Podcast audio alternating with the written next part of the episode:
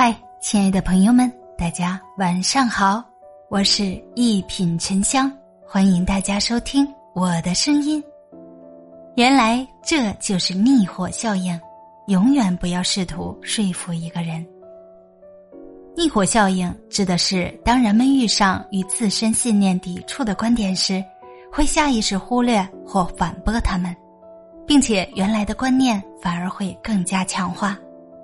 也就是说。当一个人陷入思维固化中，你根本不需要去说服他，因为你越纠正，对方越觉得自己是对的，并越发洋洋得意。正如德国神学家迪特里希·彭霍费尔说过的一句名言：“不要试图去启蒙愚蠢，因为愚蠢不接受启蒙。”罗翔老师说过：“一个知识越贫乏的人，他所相信的东西就越绝对。”自大傲慢是无知的天然属性，井底之蛙永远只能看到头顶的那方天。面对这样的人，无论你如何摆证据、讲道理，他都认定自己是对的，咬定你是错的，并非他有意针对你，而是低层次的认知，让他只相信自己脑海中的事实。面对无知的人，企图用理性论据去说服他。最后只会竹篮打水一场空，谁也无法说服他人改变，因为我们每个人都守着一扇只有从内开启的改善之门，无论动之以情或说之以理，我们都不能够替别人开门。聪明人能够容纳世界的多元，接受观点的多维，而固执的人习惯守着自己的一套理论。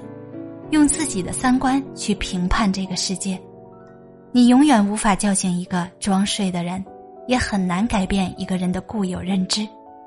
当你绞尽脑汁的去试图说服别人时，浪费的只会是自己的时间。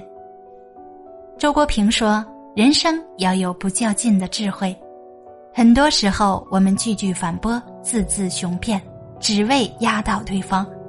其实损耗的是自己的人生。真正成熟的人不在言语上争高低，只把精力留给更有价值的事情。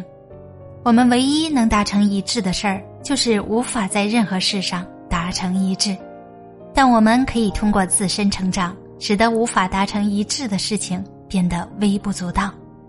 思想不在一个高度，不必互相说服，只需用沉默互相尊重。三观不在一个层面不必相互理解，只需用微笑互相包容，将有限的精力用来提升自己，比耗费时间说服别人来的更有意义。特别喜欢一句话：一个人成熟的标志，就是不再急着说服别人去认同自己的看法，因为不是所有人都生活在同一片海里。成长大概就是以前和人看法不一样的时候。恨不得揪住对方衣领说个三天三夜，现在不了。如果你不能理解，那我掉头就走。当你不再提高嗓门试图说服另一个人，而是能以淡然的心态接纳别人的不同，那么恭喜你，你的人生已经到达新的层次。大家好，我是一品沉香，咱们下期见。